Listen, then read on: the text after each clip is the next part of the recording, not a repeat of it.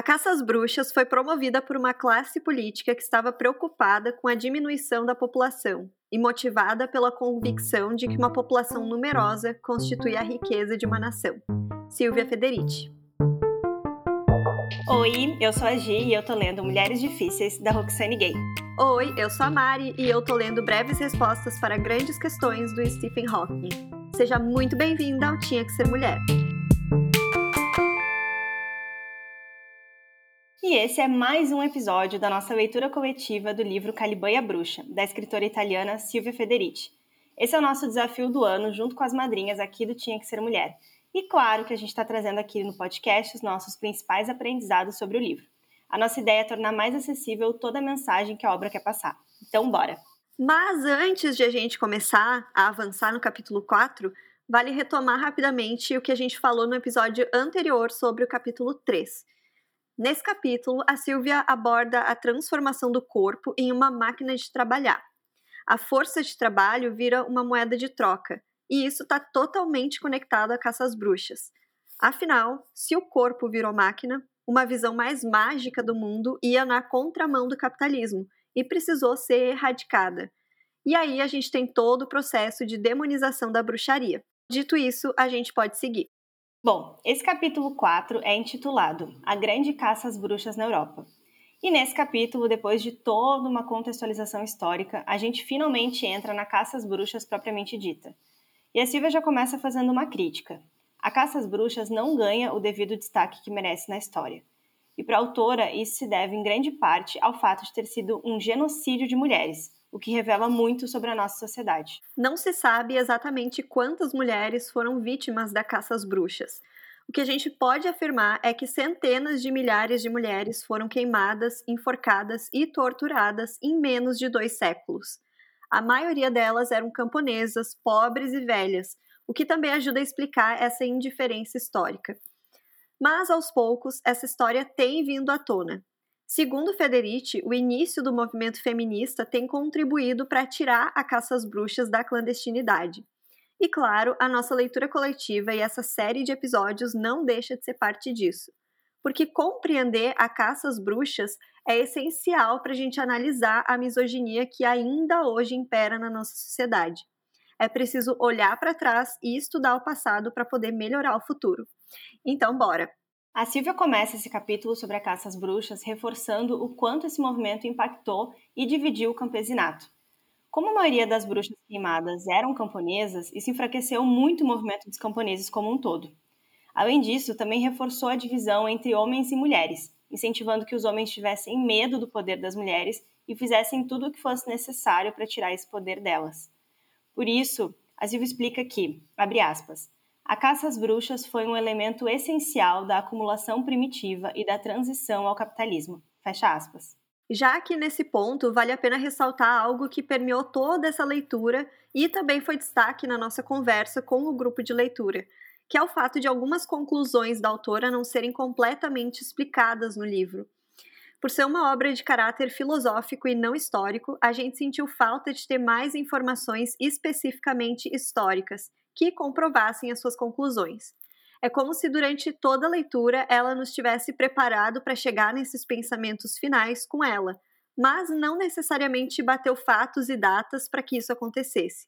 Então a gente achou importante trazer essa observação, mas que de maneira nenhuma tira o peso da obra. Afinal, a gente concorda com a linha de pensamento dela. Dito isso, vamos continuar. E aí a gente volta lá para a metade do século XV, uma época de revoltas populares, epidemia e crise feudal. E nesse contexto começam os primeiros julgamentos das bruxas, que aconteceram no sul da França, na Alemanha, na Suíça e na Itália. Nesse período, a feitiçaria foi declarada uma forma de heresia e um crime máximo contra Deus, contra a natureza e contra o Estado. E foi o Código Legal Imperial promulgado pelo rei católico Carlos V em 1532 que estabeleceu que a bruxaria seria penalizada com a morte. Por isso, no século XVI aumentam os casos de mulheres julgadas como bruxas. O ápice da caça às bruxas foi entre 1580 e 1630. Nesse período também é marcada a transição do feudalismo para o capitalismo, e é por isso que a Silvia faz tanta conexão entre esses dois movimentos. De acordo com a Silvia, abre aspas, a caça às bruxas foi a primeira perseguição na Europa que usou propaganda multimídia com o objetivo de gerar uma psicose em massa entre a população. Fecha aspas. Ou seja, eles realmente se deram o trabalho de criar uma campanha com imprensa, panfletos e artistas envolvidos. Bem bizarro, né? Mas quem mais contribuiu com a perseguição foram, de fato, os juristas e magistrados, que desenvolveram os argumentos e o padrão de julgamento contra as bruxas. Esses homens da lei também tiveram o apoio de importantes intelectuais da época, que também concluíram que a bruxaria era um dos piores crimes e deveria ser punido. E não punido de qualquer forma, mas sim queimadas vivas. E é diante de tudo isso que a Silvia considera que a caça às bruxas foi uma iniciativa política de grande importância. Ou seja, ela defende que quem teve o maior peso nisso foi o Estado e o ecossistema político da época, e não necessariamente a igreja, como a gente sempre presume ao falar sobre a caça às bruxas.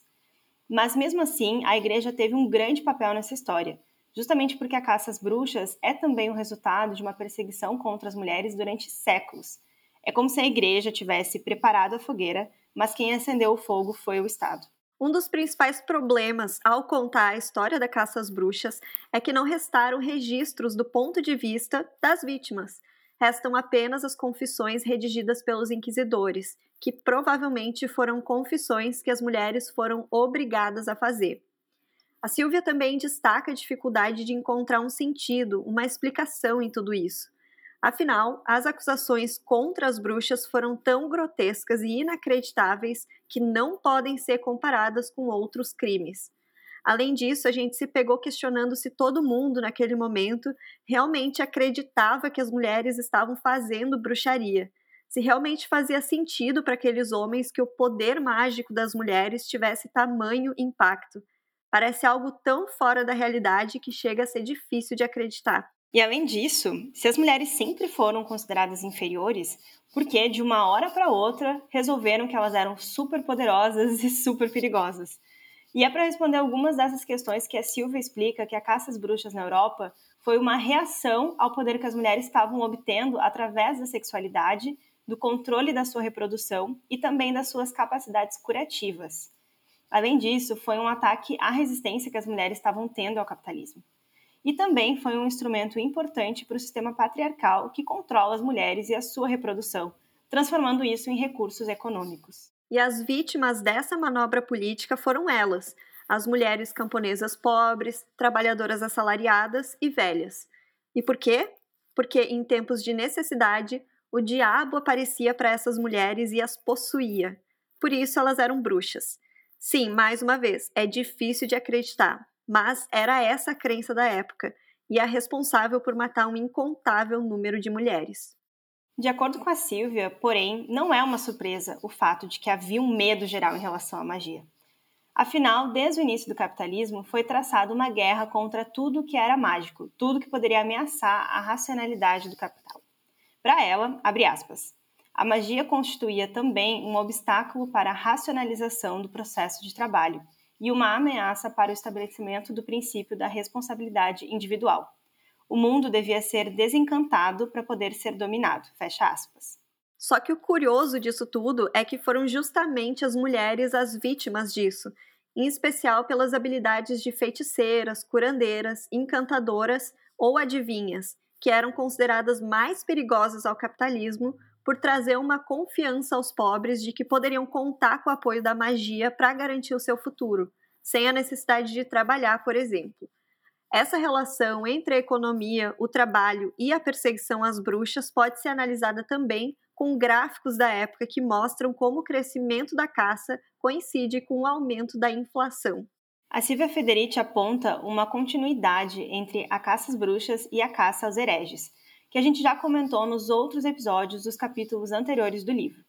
Mas a caça às bruxas está em um contexto diferente, marcado principalmente pela peste negra e pela ascensão do sistema capitalista. E é diferente também porque a bruxaria é considerada um crime feminino.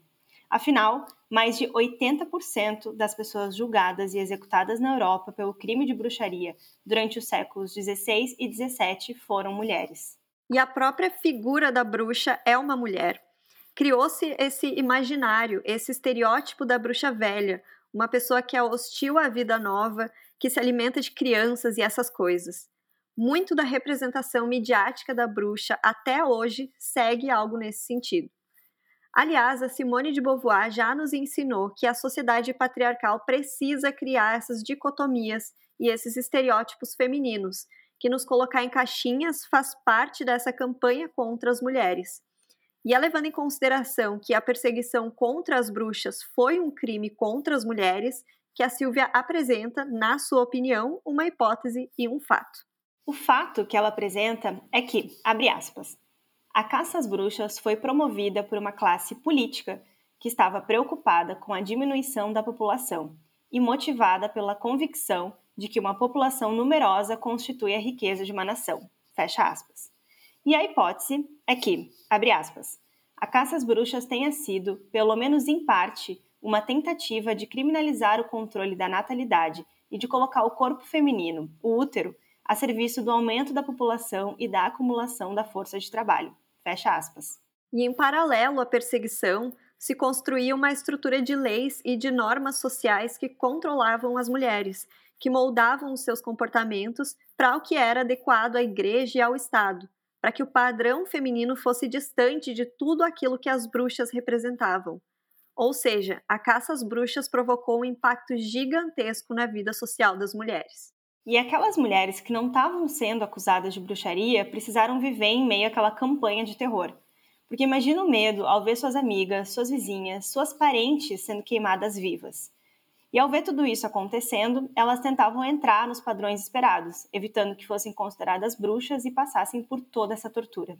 Outra consequência da caça às bruxas foi que a própria imagem do diabo foi modificada para servir à perseguição. Antes ele era retratado como um ser maligno, mas de pouco poder.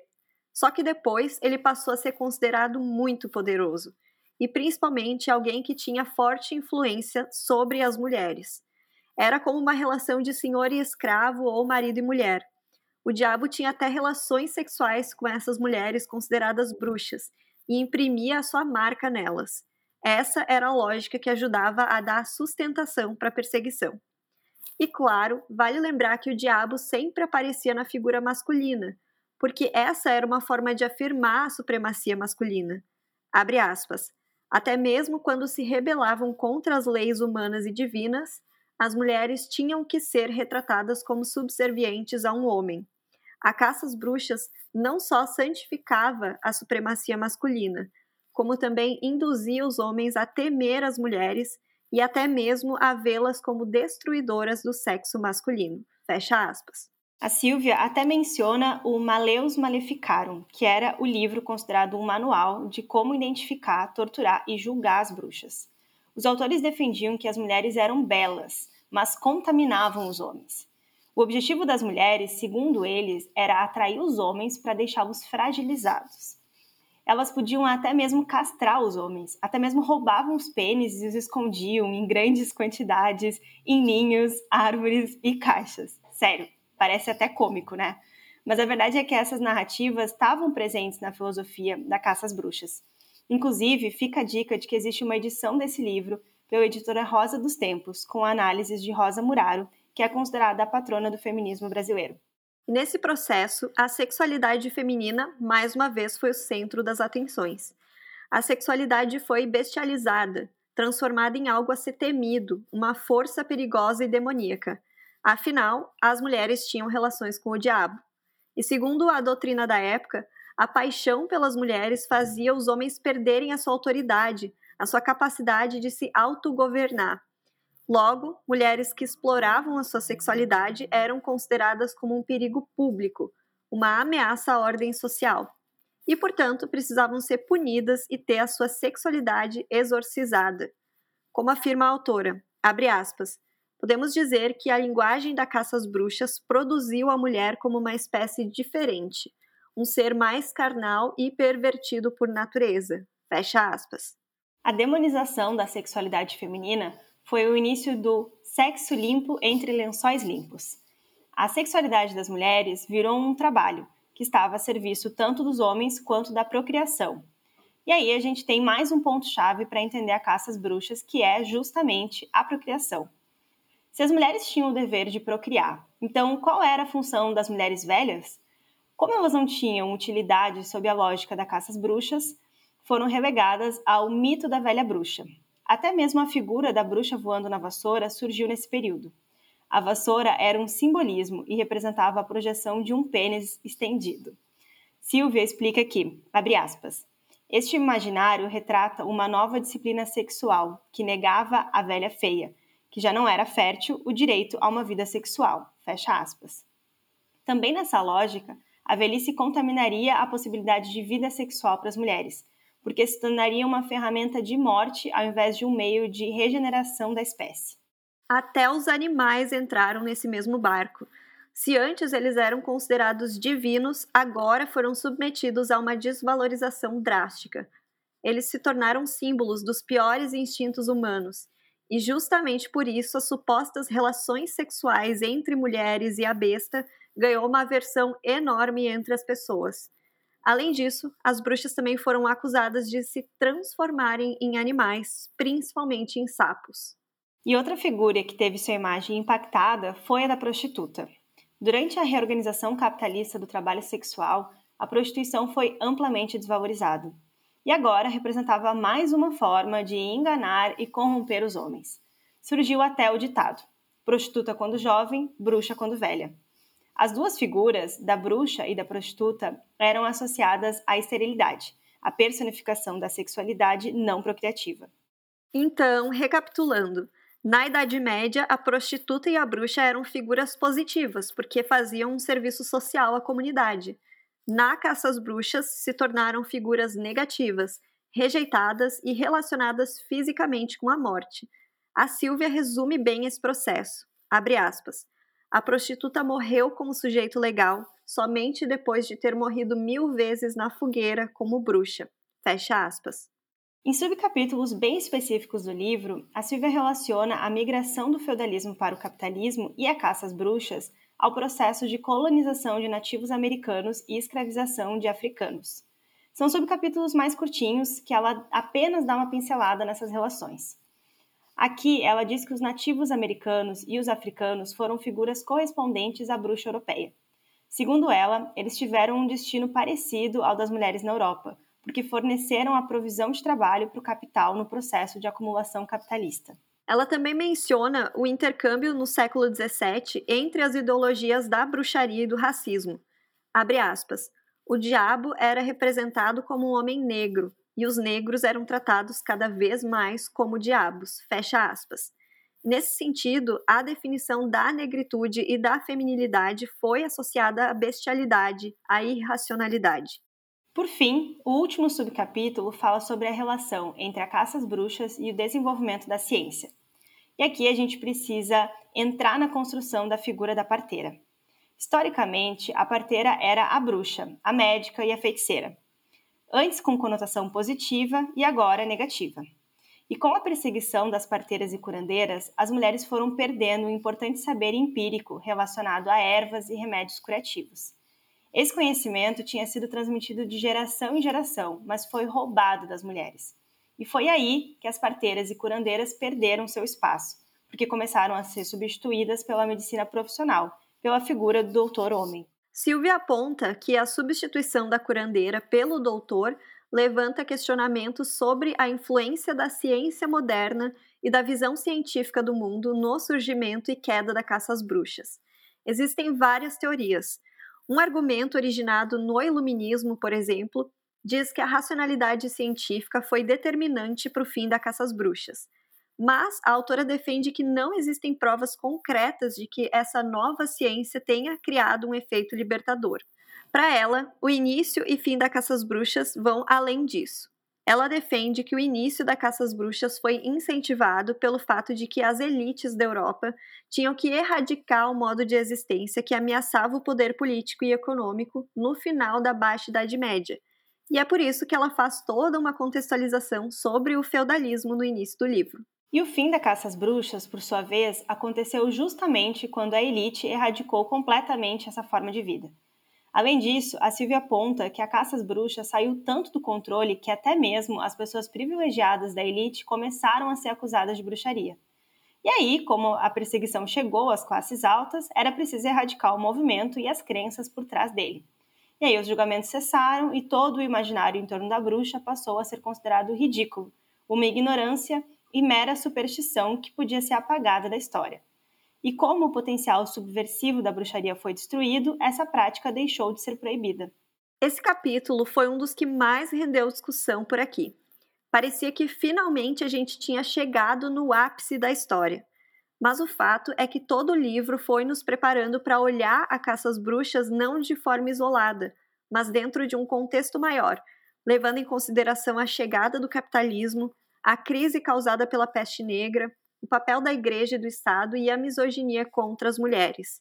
Está sendo uma imersão bem intensa e a gente já tem buscado outras leituras e conteúdos para continuar se aprofundando nisso em especial conteúdos produzidos por historiadores que possam nos ajudar a preencher algumas lacunas deixadas na análise de Caliban e a bruxa. E no próximo e último capítulo, chamado Colonização e Cristianização, a Silvia Federici vai falar sobre as bruxas no Novo Mundo. E é claro que a gente também vai fazer um episódio especial para encerrar essa série. Então fica de olho aqui no Spotify e também lá no nosso Instagram, arroba, underline, tinha que ser mulher.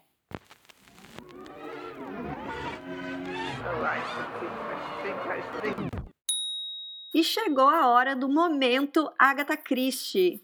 É o momentinho em que a Laura, que é a nossa roteirista aqui no Tinha que Ser Mulher, lança um desafio para nós. A cada episódio, ela traz uma referência literária, uma frase, para a gente descobrir de qual autora ou livro ela está falando. É tipo um quiz e a gente tem um minuto para tentar adivinhar a charada e a gente quer que você tente adivinhar com a gente. Então manda lá no Instagram, arroba tinha que ser mulher. E agora, vem pra cá, Laura. Uhul! Então tá, a dica de hoje são, são duas dicas.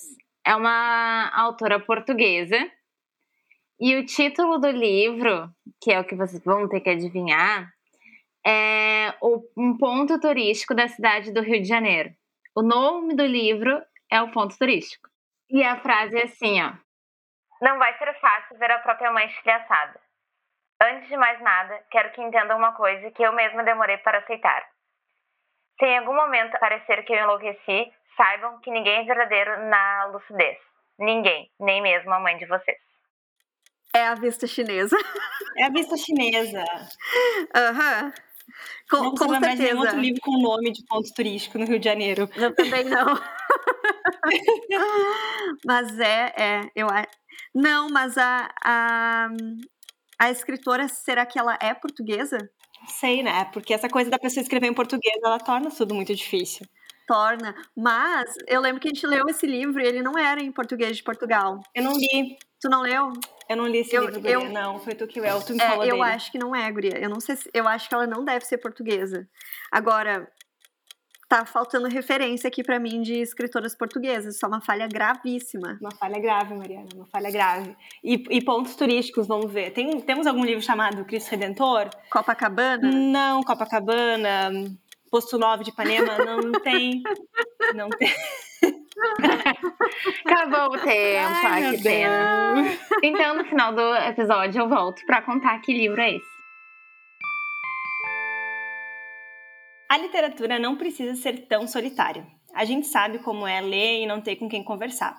Foi por isso que surgiu o Tinha que Ser Mulher, e é com o nosso grupo do Clube de Leitura que a gente divide e troca sobre os livros. Ao se tornar madrinha do Tinha que Ser Mulher, você tem acesso às nossas leituras mensais. Lembrando que nesse ano a gente está lendo livros escritos por mulheres negras. No clube, você também tem acesso aos encontros mensais de happy hour online e a um grupo exclusivo para as madrinhas. E claro, além disso tudo, você também apoia o nosso podcast e pode participar dos nossos desafios literários. O link para madrinhar está aqui na descrição desse episódio e também na nossa bio lá do Instagram, no arroba underline tinha que ser mulher. Agradecemos muito às nossas madrinhas por nos acompanharem por aqui, no Instagram, no WhatsApp e em todos os nossos encontros. Ana Guimarães, Andréia Machado, Bárbara Rodrigues, Bianca Henneman, Carolina Rosa Marco, Carolina Sá Mendes, Elisa Ponciano, Gislaine Rodrigues, Ingrid César Aires, Jaqueline Schmidt da Silva, Jéssica Scherer, Joyce Rossato, Meg Moraes, Michele Bernard, Natasha Tonetti, Paula Tobic, Rafaela de Liquiche, Rovana de Azevedo, Sinara Heck Alves, Tami Moraes, Tanara Gressler, Tuane Borba de Freitas e Viviane Guimarães. Esse podcast foi produzido pela Ubaia Podcasts e teve roteiro da Laura e edição de som do Gabriel. Não deixe de conferir outros conteúdos lá no Instagram da nossa comunidade, arroba underline tinha que ser mulher. Tchau! Tchau!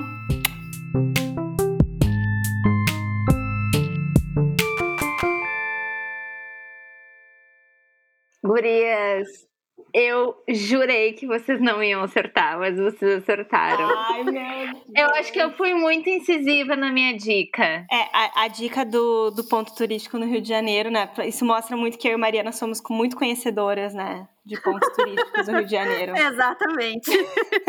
Ai, a gente arrasa demais. E pior que a autora, nossa amiga Tatiana Levi, ela nasceu em Lisboa.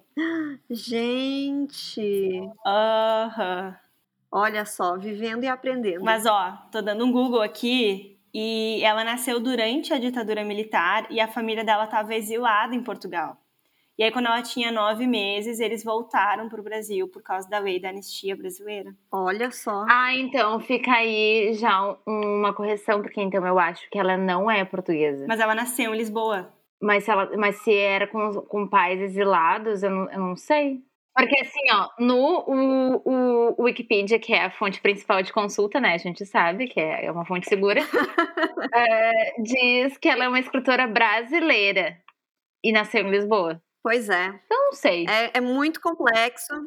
Se tiver alguma advogada aí nos escutando, alguém que entenda disso, por favor, manda lá no Instagram. Eu devia saber que quando eu fazia direito, eu fiz a cadeira de teoria do Estado e da Constituição com o professor Rodrigo Valim.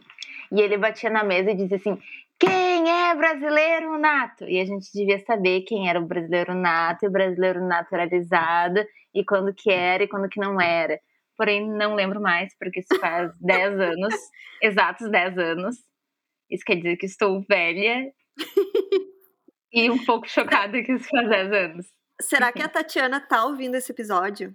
Tati, se tu estiver ouvindo, manda pra gente no Instagram. A gente quer saber. Olha só, tem, eu tô stalkeando ela no Insta e eu, eu acho que assim, tipo, eu acho que ela deve se considerar brasileira traço portuguesa, porque ela mantém vínculos. Não foi tipo, ela veio com nove anos e nunca mais, né? Até porque Nove ela- meses, né? um passaporte europeu, né? O que é muito bacana.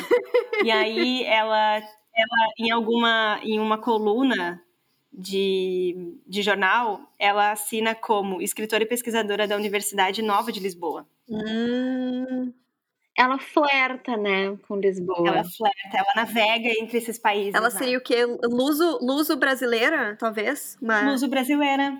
É, pode ser. Muito bom, muito bom. Pode ser. Vocês nasceram onde? Como assim? Cidade que vocês nasceram, amados? Eu sei que vocês nasceram no Brasil. Que cidade que vocês nasceram? Eu nasci no Hamburgo. Eu nasci em Sarandi. E tu te considera o quê, Júlia? Eu me considero sarandiense. Sério mesmo? Sério? Mas tu morou lá? Não.